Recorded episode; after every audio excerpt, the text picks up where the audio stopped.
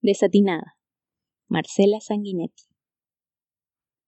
La madre la castigaría por faltar al colegio y salir con esas malas compañías. Si además la hubiera visto quitarse la blusa para mostrar su libertad y a las otras pintándole flores coloridas en los senos, la tildaría de lesbiana. Gran pecado. Si leyera sus carteles acusando a profesores como Castañeda, la increparía por difundir calumnias. Y si viera su rostro en televisión, ¿qué les diría a sus conocidos?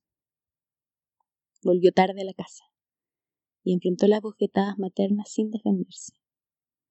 A través de las lágrimas miraba a su padre que, tranquilo, hojeaba el periódico.